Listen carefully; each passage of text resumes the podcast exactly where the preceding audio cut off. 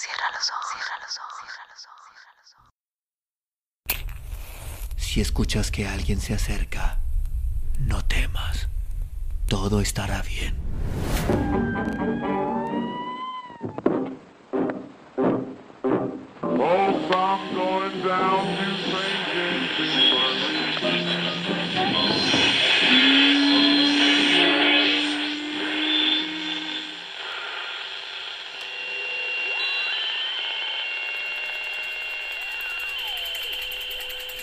Estás escuchando, Crónica, Crónica, Lunares, el lugar, el lugar donde, donde entra por tus entra por tus oídos. Bienvenido. El Pozo de los Caballos. Froilán Mier Narro. A unos 200 metros al sur del puente del 2 de abril, en el arroyo de Barrancas, situado al oriente de la ciudad de Saltillo, existió, hasta hace unos cuantos años, un pozo que el vulgo bautizó como antaño se acostumbraba a hacerlo, con el nombre del Pozo de los Caballos, porque a él llevaban los cocheros a bañar sus bestias de tiro, para que aparecieran tirando de los boquecitos, victorias o jardineras, limpias y lustrosas. Nadie más osaba bañarse en aquel pozo cuyas aguas, según era fama, guardaban en su fondo un misterio. En muchas ocasiones, el juez del barrio de los Panteones, el juez de paz y otras autoridades dieron fe de los misteriosos ahogados.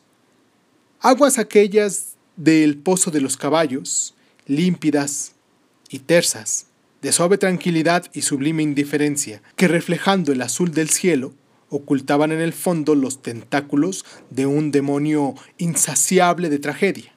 Se cuenta que temerarios bañistas sucumbieron al ser arrastrados y sumergidos por aquel impenetrable misterio, a pesar de su destreza y habilidad, apareciendo después sobre la superficie los cuerpos inermes y rígidos ahogados por nunca se supo qué causas. Muchos perecieron ahí. Las gentes que conocieron el pozo lo veían con horror. Le temían, y varias leyendas quedaron en él. Refiere la conseja de aquel pozo, no fue elaborado por la naturaleza, sino que fue hecho con toda la intención de un maligno espíritu para que le sirviera de trampa y cayeran en él los que retaban con temeraria intrepidez aquella parte de sus dominios. Existe, aún por aquel rumbo, ancianos trabajadores de ladrillera, areneros, caleros y lavadores de cascajo que conocieron el pozo de los caballos en su apogeo como segador de vidas humanas.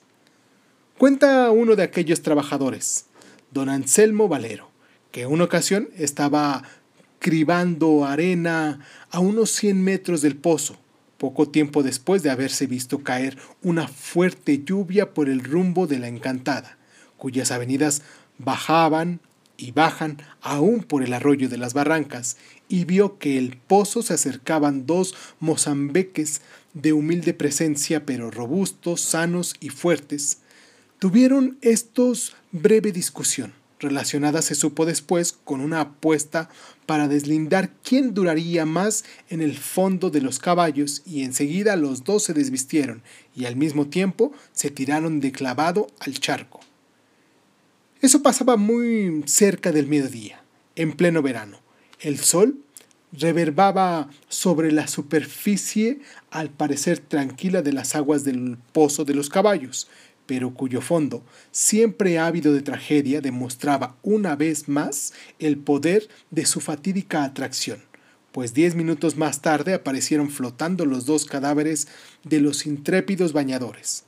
Don Anselmo corrió a dar parte a la autoridad que llegó representada por dos gendarmes de caballería, con una camilla, donde pusieron a los muertos.